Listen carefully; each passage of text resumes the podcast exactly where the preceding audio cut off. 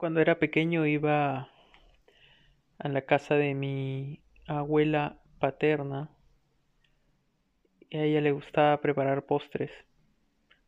Y era como cualquier niño que se comía la masa cruda, ¿no? Y me decía, ¿te va a doler la panza? Y, y hacíamos queque de naranja, me acuerdo, porque era lo que yo siempre la fregaba, ¿no? Eh, y de esto, de esto se, se, se, pueden desprender varias anécdotas tipo eh, ramal, ¿no? Esto es Días del futuro pasado. Me gusta ese título. se lo robé a una película. ¿Por qué se llama así? Porque esto no lo voy a publicar pronto. Lo voy a agendar para estas fechas el próximo año y seguramente las iré postergando, creo, ¿no? Eh, hasta cuando ya no, la, ya no esté y, y queden. La, la naranja ha estado siempre alrededor de mi, de mi existencia, creo. Uh, está lo del queque naranja. Mi abuelita paterna también, como les mencionaba, hacía en general postres, ¿no? Y hacía una mazamorra que le decían mazamorra para, para chupar. Eh, pero es que hacía la mazamorra, ¿no? El, el, el, zumo de la naranja lo, lo, juntaba obviamente como para hacer una mazamorra con chuño. Eh, y el chuño es como una fécula, ¿no? Eh, pero en este caso es una fécula de papa, si no me equivoco. Entonces es una, es una especie de espesante, ¿no? Lo hace así medio, y, no, como es, ¿por qué le decía para chupar? Porque era tan jodido meterle cuchara para comerlo que tenía que voltear el, recipiente y absorberla nomás, ¿no? Sorberla, por eso le decía mazamorra para chupar. Y recuerdo que una vez estaba eh, almorzando en la universidad con una amiga y de postre del almuerzo nos sirvieron una mazamorra muy parecida, o sea, por, por la forma en que la vi. y, y la probé y, sabía muy parecido. Entonces yo empecé a llorar y me ha pasado, ¿no? Me ha pasado con, con cosas así que me recuerda a Ratatouille cuando Ego prueba ese plato y, lo recuerdo, ¿no? Recuerdo esos momentos. Yo me pasó el año pasado cuando preparé una, una sopa de carne eh, seguí las instrucciones y al final el sabor me salió muy parecido al de mi abuela materna.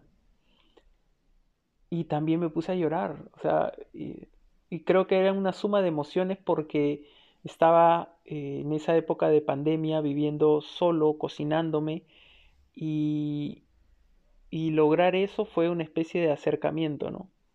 Eh, y así puedo seguir.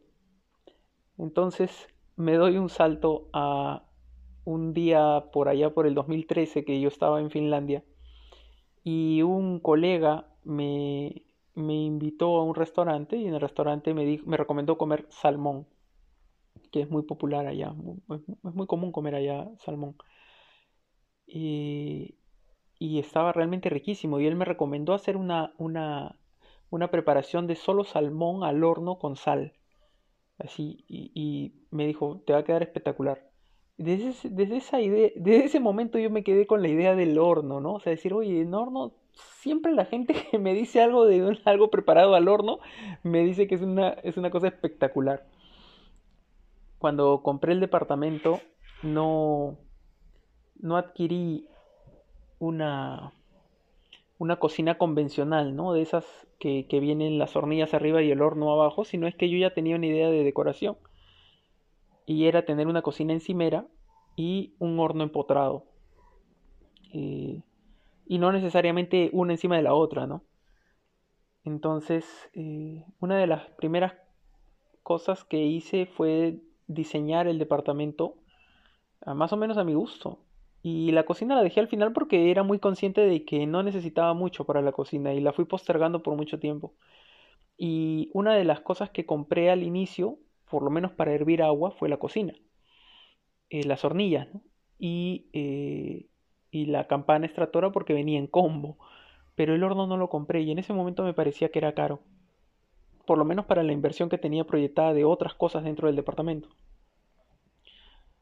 Luego pasaron los años y de esto les hablo por lo menos unos tres años más, cuatro años más, en las que decidí eh, iniciar el proyecto de, la cocina como tal.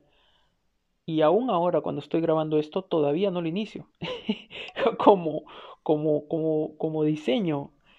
Pero compré el horno. Sí, bravo. Ya compré el horno. Compré el horno eh, aproveché una promoción de estas del Cyber Wow o cosas así. Y encontré un horno que no es el último de su especie. Es un Samsung Dual Cook que te permite eh, en todo el volumen de, del, horno, que son 75 litros, eh, dividirlo en dos. ¿no? Tiene una lámina o una bandeja intermedia que permite dividir exactamente el horno en dos y solo usar la mitad. Y a mí me parece un ahorro significativo. Es eléctrico, pero me parece un ahorro significativo porque la mayoría de veces uno no tiene que usar toda la, toda la cavidad ¿no? Eh, del horno. Y, y, eso fue una de mis... De, que me impulsó a, a adquirirlo. Eh, la última versión para la fecha en la que yo estoy grabando esto, es uno que te permite incluso abrir la puerta en dos. El que yo tengo es una sola puerta, indivisible, pero la nueva versión tiene conexión Wi-Fi y no solamente puedes abrir una puerta grande, sino que también esa puerta se parte y puedes abrir dos. Entonces ya es completamente dividida las dos, la cavidad en dos si es que se te antoja. Eso me pareció genial. Hubiera querido no había, no lo han traído todavía, no sé por qué razón, incluso en la misma página de Samsung. Y, y después me puse a pensar y dije, no, igual costaría demasiado y, creo que no, no aspiro a gastar tanto tampoco en, en el horno, ¿no? Porque no es que piense cocinar mucho en el horno, pero sí creo que después de la introducción que les di, creo que soy una persona de no cocinar todos los días, de no cocinar muchas cosas pero que sí se aventura a, a hacer ciertas cosillas, ¿no? Eh, y hacerlas bien, creo, ¿no? O intentar hacerlas bien, pues ya, o sea, eh, eh, ¿por qué hacerlas a medias? Este, y hay, hay muchas cosas que compartir en la cocina, ¿no? creo que, que, la cocina puede ser, el cocinar puede ser un acto, de hecho es un acto de amor, Tú no le cocinas a nadie porque, salvo que sea negocio, pero, pero a lo que me refiero es que puedes integrar mucho, ¿no? Eh, lo hacía mi abuela conmigo, eh, creo que lo puedo hacer en familia, creo que, que, podemos alrededor de una preparación y de una expectativa de lograr algo y luego, terminando eso, compartirlo, algo precioso. Y, y lo veo mucho más eh, integrador tal vez que una, que una comida. Eh, en el sentido de preparar aderezos y esas cosas, no, o sea, hornear algo me, me hace sentir muy, muy hogareño, muy familiar. Y, y ese es un paso, el horno. Esto fue días del futuro pasado. ¿Y dónde estaremos? No lo sé. Pero ya está.